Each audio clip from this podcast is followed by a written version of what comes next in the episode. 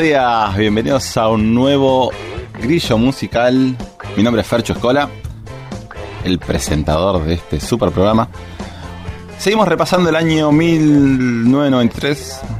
En realidad estamos repasando la década del 90, ya hace con este tres domingos. Programa número 23, repasando el año 1993. Intento mantener una, una serie de conducta, una cohesión, porque si no después me pierdo en qué programa estamos y qué año estamos repasando. Año, año 93, programa 23. Ya se imaginarán los sucesivos programas qué número vamos a estar repasando. Bueno, para empezar, como vengo haciendo hasta ahora, quiero hacer mención. Uh, hay un montón. Un montón de menciones de honor de temas, discos que no van a aparecer hoy por diferentes cuestiones. No voy a ir al caso puntualmente de uno por uno, pero por lo menos me gustaría mencionarlos para saber que estos discos fueron editados en el 93 y no los voy a mencionar, no van a salir en el ranking, pero por lo menos vamos a tener una, una pequeña mención, si se quiere. El disco de Crash Test Dummies, Go Shuffle His Feet. Los que recordarán el programa dedicado a Crash Test Dummies sabrán que ese, disco fue muy importante. El disco de YouTube, Suropa, tuvo una gran gira mundial. Nirvana con Inútero, un gran disco. Como ya estuvimos viendo la vez pasada, Nirvana ya lo nombramos. Cypress Hill con Black Sunday. UB40 con Promise and Lies. Paul McCartney con el disco Off the Ground, Living Color con Stain, Jamiroquai con Emergency on Planet Earth, Smashing Pumpkins con Siamese Dream, Sting con el disco Ten eh, Summer Tales, Depeche Mode con el disco Song of Fate and Devotion, Primus con Pork Soda, Cranberries con Everybody is Doing It, So Why Can't We? Y por último, Sepultura con Cheus ID, Chaos ID. Son un montón, un montón. Como habrán visto, tuve que hacer una limpieza de, temas que vamos a poner.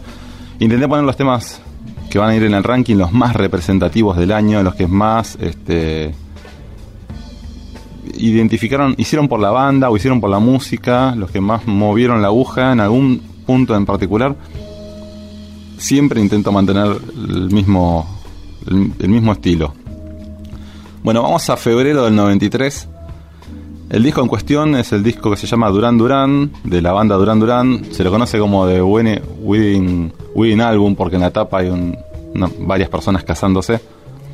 La banda es una banda, bueno, New Wave, como se, sabe, se sabe, muy popular en la década del 80, fue muy popular.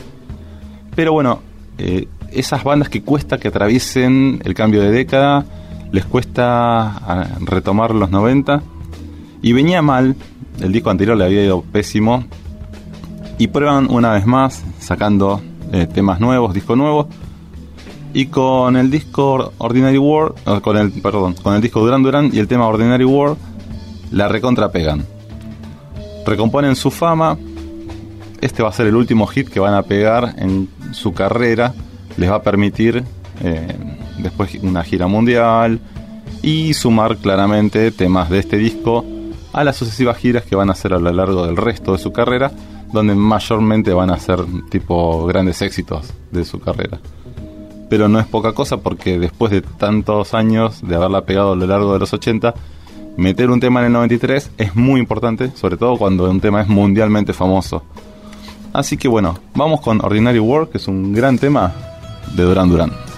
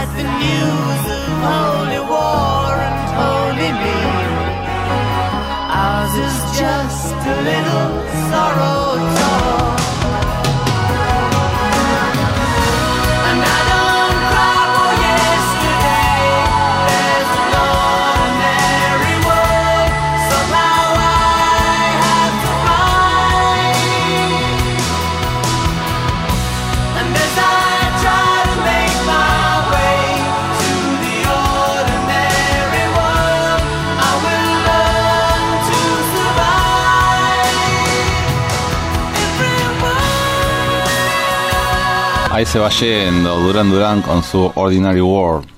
Temazo. Temazo, me acuerdo cuando salió me parecía medio un pelotazo. Era como medio aburrido, medio lento. A la distancia lo siento como muy buen tema.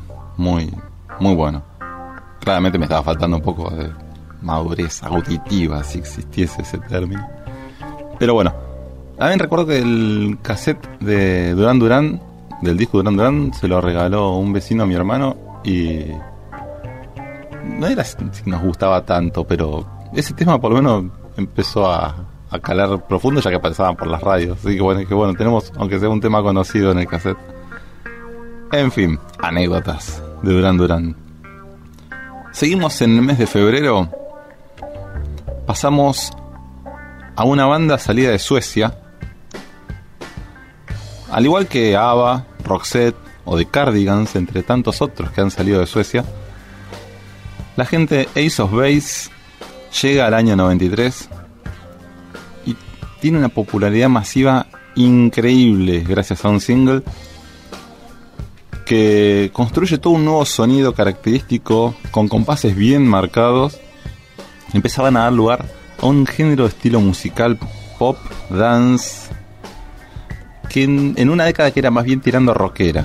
Entonces tener este tipo de género abría una puerta, abría un lugar nuevo. Que con los sucesivos años vamos a ir viendo cómo se va a ir explorando cada vez más. El disco en cuestión es Design. Ellos sacan dos discos en el mismo año, pero Design es que mejor les va. Y el tema es All That She Wants.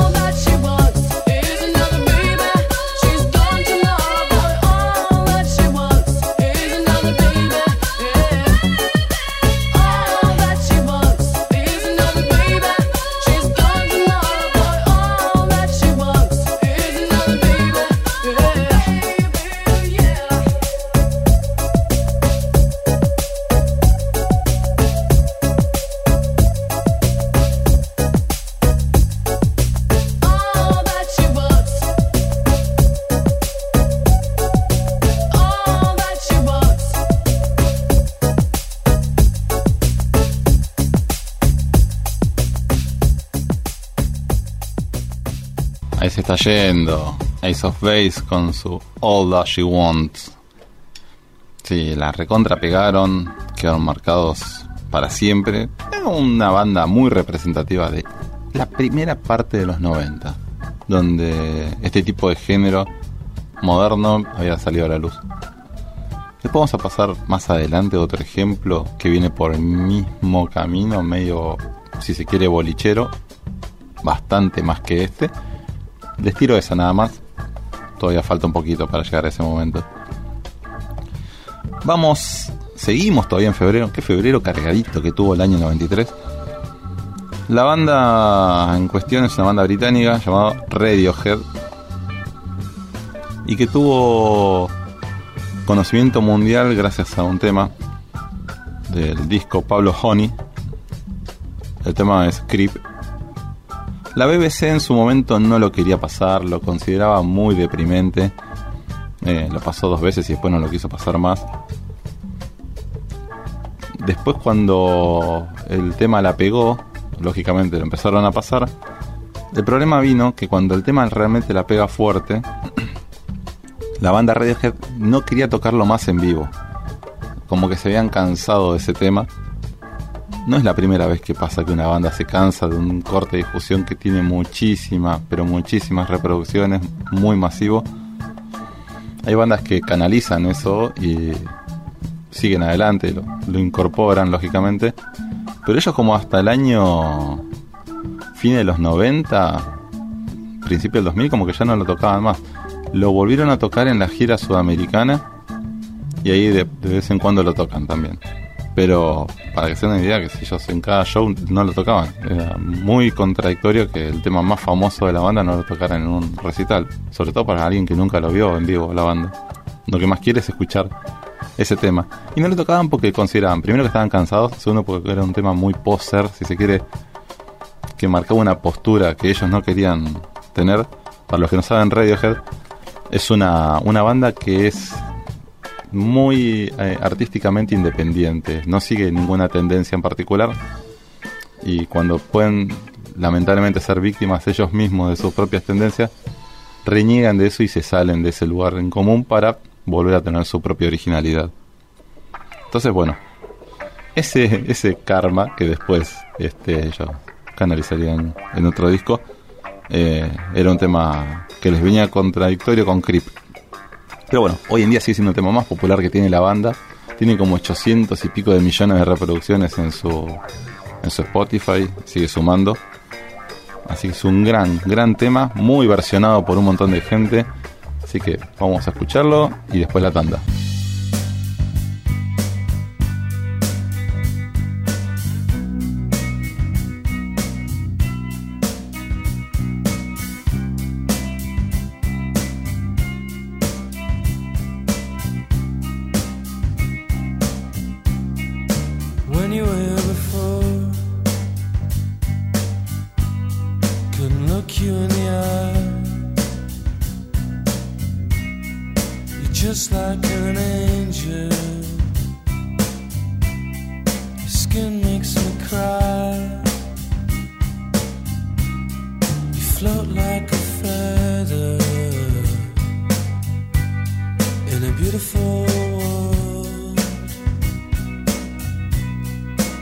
Wish I was special. You're so fucking special. But I'm a creep.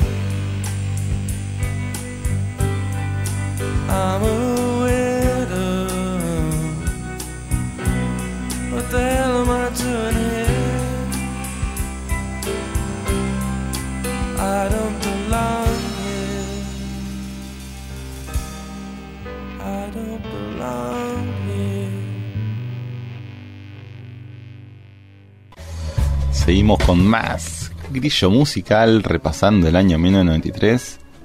Quiero aprovechar para recordarles las redes. El Instagram de Grillo es Grillo Digital. El mío es Fercho Escola. Un abrazo grande al Licha que está botoneando. Sonó feo, manejando los botones de la consola. Eh, un beso enorme a Flor, Feli, a Yoyo que están allá en Ciudadela, escuchando la radio, aguardando que yo llegue. Así que muchas gracias por todos los que están participando, incluso en las redes.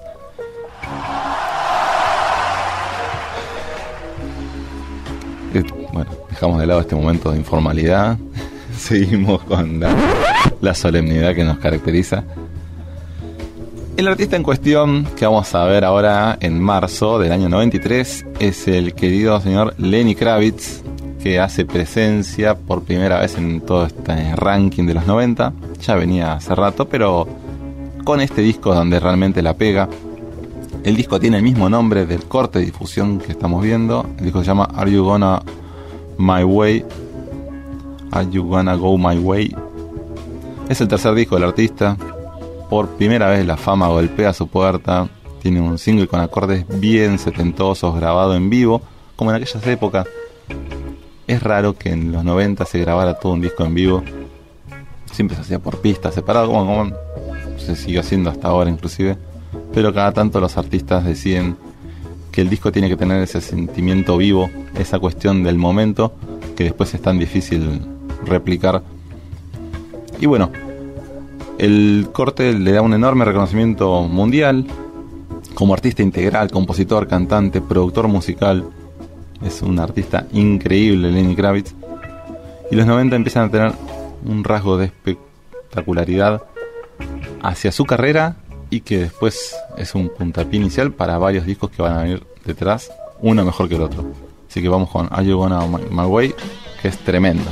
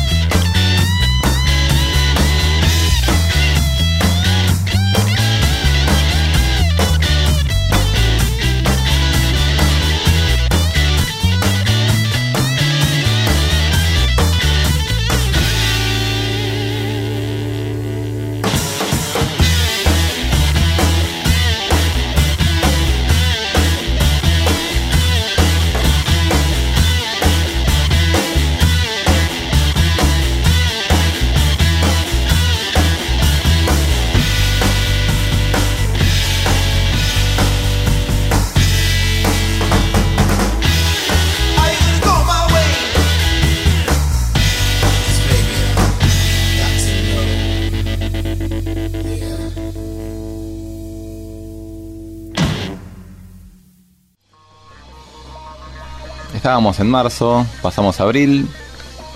La banda Aerosmith lanza el disco Get a Grip, su undécimo disco, undécimo, undécimo disco, o el onceavo, depende cómo le quieran decir.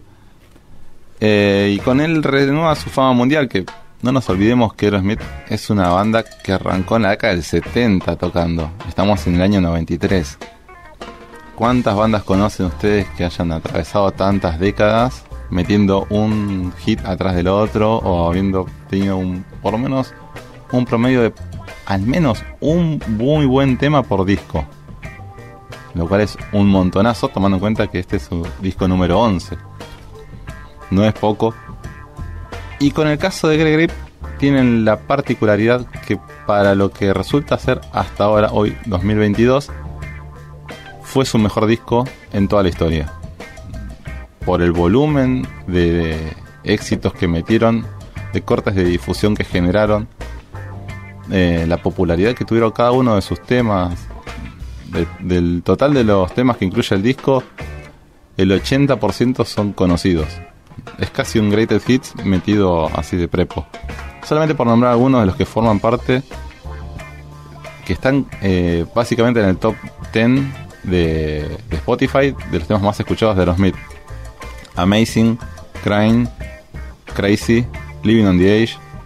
Esos son los que anoté solamente que están dentro del top 10 de los temas más escuchados de Smith de un solo disco.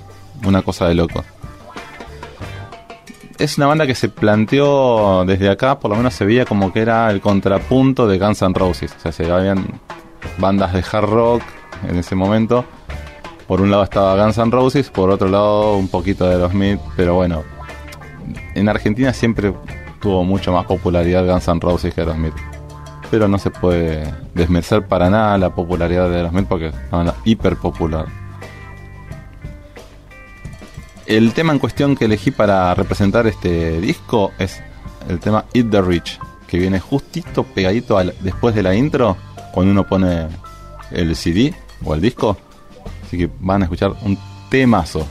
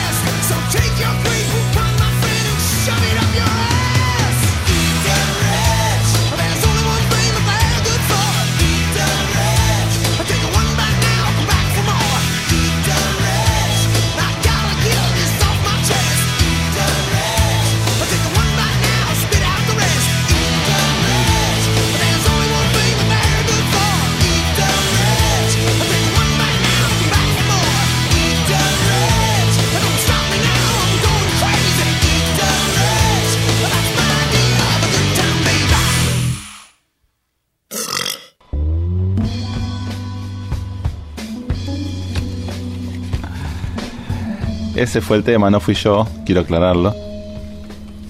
Así termina el tema Eat the Rich de la banda Aerosmith, con un tremendo eructo de Steven Tyler al micrófono. Bueno, pasamos a. Sí, así. Así como me hizo recordar Licha. Momento escatológico de la mañana. Pasamos al mes de mayo. Arrancamos con la música electrónica. Ya hemos tenido un acercamiento con Ace of. También no lo llegamos a repasar, pero como era fin de los 80, Technotronic ahí empezó a meterse. Entonces asomaba la música electrónica, la música disco. No disco, música más bien tecno. Música disco es diferente. Y acá el artista es Hathaway. Lanza el disco con su mismo nombre, Hathaway.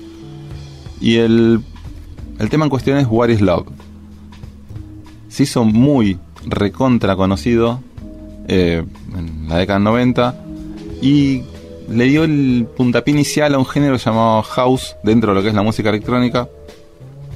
Vamos a tener quizás repasando el resto de la década del 90 alguno que otro temita más eh, así porque fueron muy representativos, marcaron mucho la época.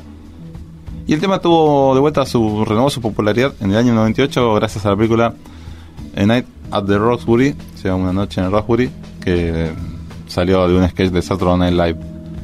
Pero este tema en cuestión es muy dance, muy muy de boliche, 100% de boliche. Así que vamos a escucharlo y después la tanda. What is love?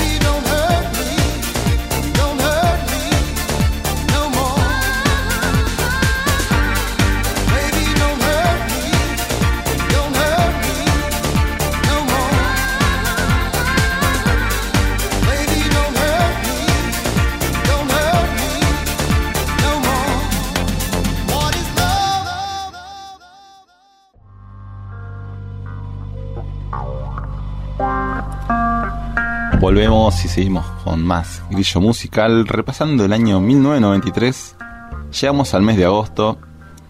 La artista es Sherry Crow y salta a la fama mundial gracias a su disco debut llamado Tuesday Night Music Club. Un muy buen disco que le abrió muchísimos caminos, sobre todo al single que es All I Wanna Do. Un temazo, temazo que tiene unos ciertos tintes medios country en la guitarra, un poquito. Le da la impronta de una voz femenina fuerte, con actitud. Y el tema está basado en un poema de Wayne Cooper, que básicamente lo que dice es que solamente quiere un poco de diversión antes de morir. Parece un mensaje superfluo, liviano, pero es contundente. Está bueno pensándolo desde el punto de vista más filosófico.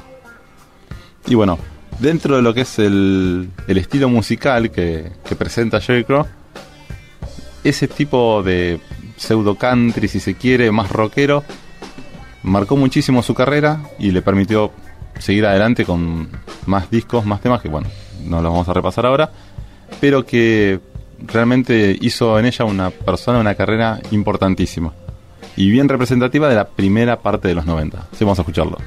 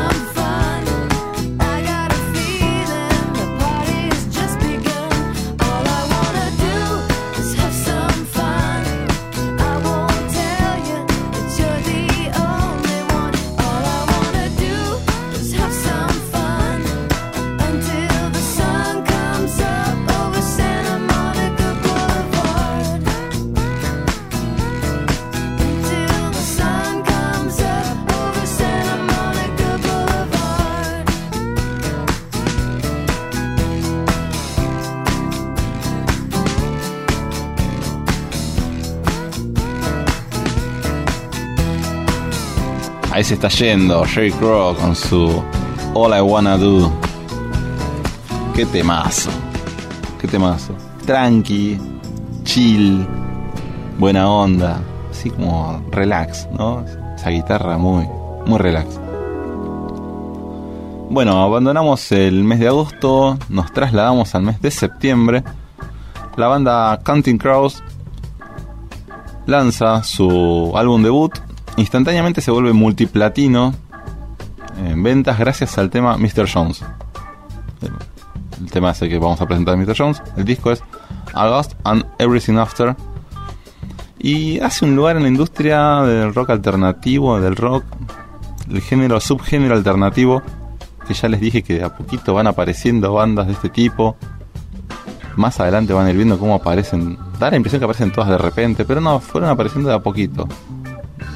En, un año una o dos, y así dos o tres por año van apareciendo. A veces años que son mucho más concurridos.